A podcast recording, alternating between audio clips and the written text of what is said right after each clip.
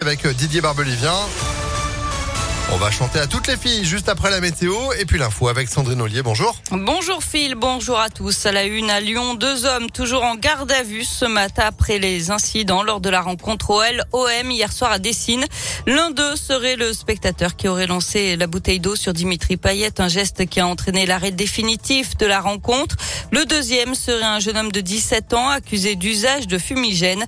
Deux autres personnes ont été relâchées hier soir. Elles avaient elles aussi été interpellées pour usage de fumigène La ministre des Sports, Roxana Maracineanu, affirme ce matin sur plusieurs médias que les clubs doivent arrêter de se cacher derrière leurs petits doigts et qu'il faut que chacun prenne ses responsabilités et se mette à travailler.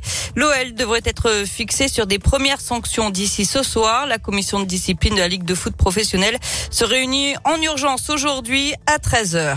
Dans l'actualité également, la cinquième vague de Covid progresse de façon fulgurante. Le taux d'incidence a doublé en une semaine dans le Rhône. Il dépasse désormais la barre des 200 cas pour 100 000 habitants. 8 000 patients Covid sont hospitalisés en France. Le pic pourrait être atteint fin décembre ou en janvier, selon Martin Hirsch, le directeur des hôpitaux de Paris. Ces braqueurs présumés jugés à partir d'aujourd'hui devant la cour d'assises de Lyon. Ils sont soupçonnés d'avoir braqué un fourgon blindé en Suisse en mai 2017. Ils avaient été interpellés quelques heures à peine plus tard. Leur butin environ 40 millions d'euros en billets, lingots d'or et pierres précieuses. Plusieurs armes avaient été retrouvées sur place, dont cinq fusils ainsi que l'équipement utilisé pour l'attaque. Le procès doit durer dix jours. Ce chiffre, près de 160 000 victimes de violences conjugales l'an dernier en France, c'est 10% de plus qu'en 2019. Environ 87% des victimes sont des femmes. En 2020, 102 femmes ont été tuées sous les coups de leur conjoint ou ex-conjoint. Une bonne nouvelle pour les voyageurs, les prix des billets de train n'augmenteront pas sur les grandes lignes l'an prochain. C'est ce que dit ce matin le patron de la SNCF.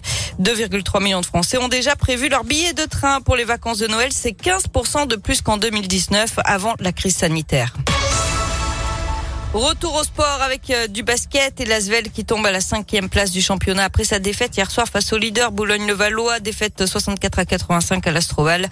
Euh, prochain match vendredi à Monaco. Enfin, il, il disparaît pendant 16 ans par peur d'avouer à ses parents qu'il a échoué aux examens. Ça se passe en Chine. Le jeune homme, après un parcours scolaire brillant, intègre l'une des meilleures universités du pays. Il déménage à 10 heures de route du domicile familial. Il vit seul et devient accro aux jeux vidéo. Il rate donc son année universitaire. Il refuse d'annoncer son échec à ses parents. Il préfère partir.